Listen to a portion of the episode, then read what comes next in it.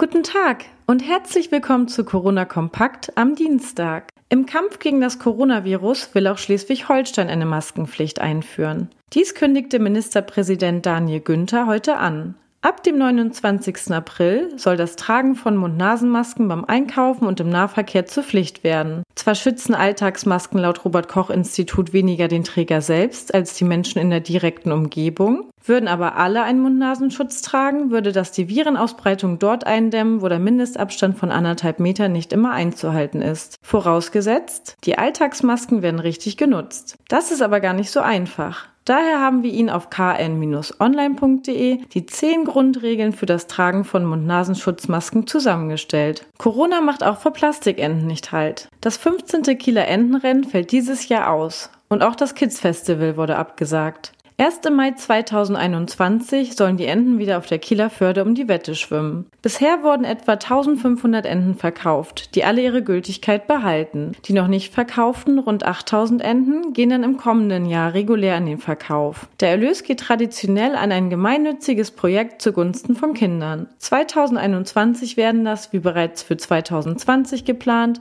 die Akademien am Theater Kiel sein. Am Vormittag wurde es für rund 14.000 Schüler in Schleswig-Holstein ernst, denn sie schrieben unter strengen Auflagen ihre erste Abiturprüfung. Aus Sicht von Bildungsministerin Karin Prien sind die Schulen und Schüler gut vorbereitet für die anstehenden Prüfungen. Es gelten strenge Hygiene- und Abstandsvorgaben. Die Tische der Schüler müssen zur Prüfung zwei Meter voneinander entfernt stehen. Wir wünschen für die weiteren Klausuren viel Glück. Weitere Nachrichten und Hintergründe zum Coronavirus in Schleswig-Holstein finden Sie jederzeit unter kn- online.de slash Coronavirus.